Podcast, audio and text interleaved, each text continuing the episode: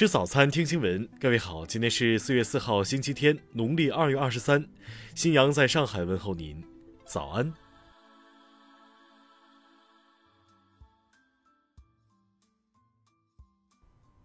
首先来关注头条消息：河北省沧州市献县公安局近日通报，二零二一年以来，该县境内发生多起夜间大货车柴油被盗案件，严重影响疫情防控和复工复产。给人民群众财产造成重大损失。四月一号凌晨，县县公安局民警巡逻至三零七国道怀镇段，发现正在实施盗窃大货车柴油的犯罪嫌疑人董某、高某，民警立即进行抓捕。通报指出，犯罪嫌疑人暴力拒捕，驾车疯狂撞击民警和警方车辆，造成警方造成警方车辆毁坏。其中，高某跳车后被警方抓获，另一犯罪嫌疑人董某继续开车撞击警方车辆，拖拽拦车民警。民警鸣枪警告无效后，依法果断开枪制止，将董某击伤。董某再次开车撞击警方车辆，压伤同案犯高某腿部后驾车逃跑。六时许，追捕民警在三零七国道孙庄段发现涉事车辆，在该车北侧农田内发现犯罪嫌疑人董某已死亡。目前，犯罪嫌疑人高某对其二人刑满释放后多次盗窃大货车柴油的犯罪行为供认不讳，县县公安局已对其采取刑事强制措施，该案正在进一步侦查中。听新闻早餐知天下大事，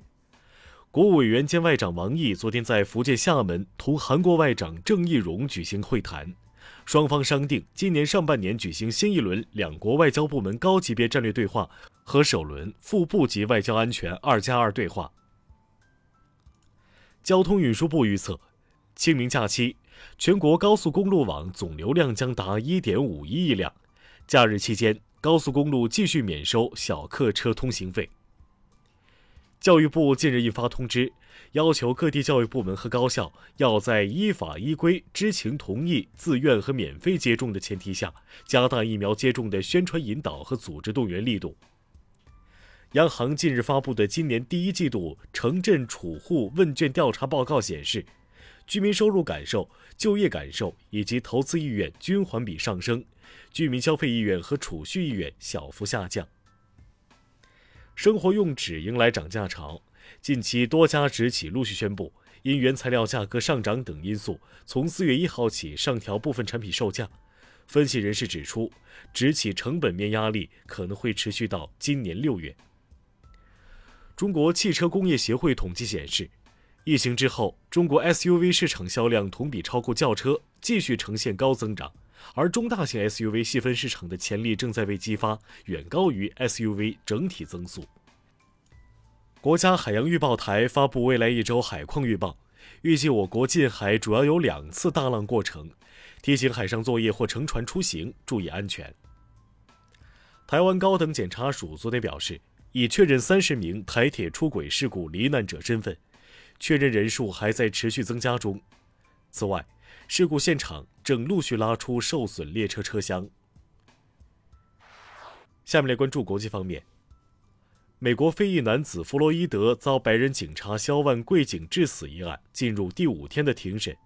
明尼阿波尼斯市一名资深警察出庭作证，称肖万对弗洛伊德使用了完全没有必要的致命武力。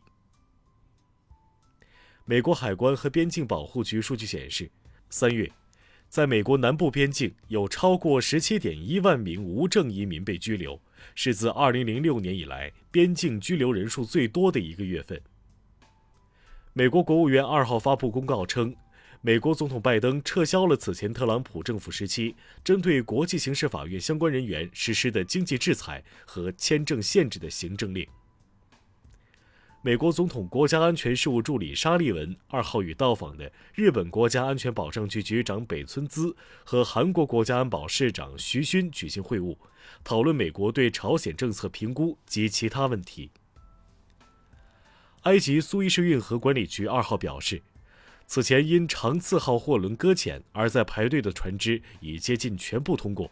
仍然在等待的六十一艘船只将于三号通过运河。伊核协议各方代表二号举行视频会议，会后宣布将于下周在奥地利首都维也纳会面。美国和伊朗均已表示会参加这场会议，双方将举行间接会谈。泰国中央行政法院二号就财政部向前总理英拉索赔三百五十亿泰铢一案进行一审宣判，判决财政部的行政索赔命令不合法，下令撤销该索赔令。世界银行行长二号宣布，将采取一项新的气候变化行动计划。旨在提高减排相关融资额度，以促使相关金融政策与巴黎气候协定保持一致。下面来关注社会民生。山东青岛市教育局日前通报，由于部分区市教师公开招聘笔试出现试题泄露情况，经研究认定此次考试无效，上述区市将重新组织考试。广东惠州公安机关昨天表示。清明时节，野外火源管控难度加大，当地森林公安分局充分发挥打击犯罪职能作用，共破涉森林火灾案件二十宗，抓获犯罪嫌疑人十八人。北京各公园景区清明假期迎来踏青赏花游览高峰，全市公园将开展不文明行为专项整治行动，攀折花木、损坏草坪等行为将纳入游园黑名单。福建宁德海警局昨天通报称，该局在辖区海域查获一起涉嫌走私香烟案，抓获犯罪嫌疑人八名，查获涉案香烟一千余箱，涉案金额达九百万余元。二零二零中华遗嘱库白皮书近日发布，据披露，二零一三年到二零二零年，中华遗嘱库启动八年来，每年受理的遗嘱咨询量呈逐步上升趋势。下面关注文化体育。CBA 常规赛第四阶段，随着四川战胜山西锁定季后赛资格，目前季后赛已经确定了十一个名额，仅剩下最后一个席位将在北控、上海以及广州三支球队之中产生。据日媒报道，国际游泳联合会拟取消原定四到五月在日本举行的跳水、花样游泳和公开水域游泳的东京奥运会最终预选赛。日本东京奥组委称将就此事协商。近日，天津复查和新发现近六百尊摩崖造像，其表现形式堪刻技法表现出较为明显的民间造像特点，对中国佛教考古学研究具重要意义。最新研究报告指出，二零二零年，全球经济活动虽因新冠疫情而减少，但热带森林的破坏程度却变本加厉。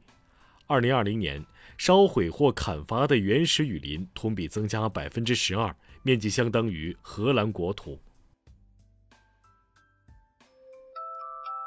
以上就是今天新闻早餐的全部内容。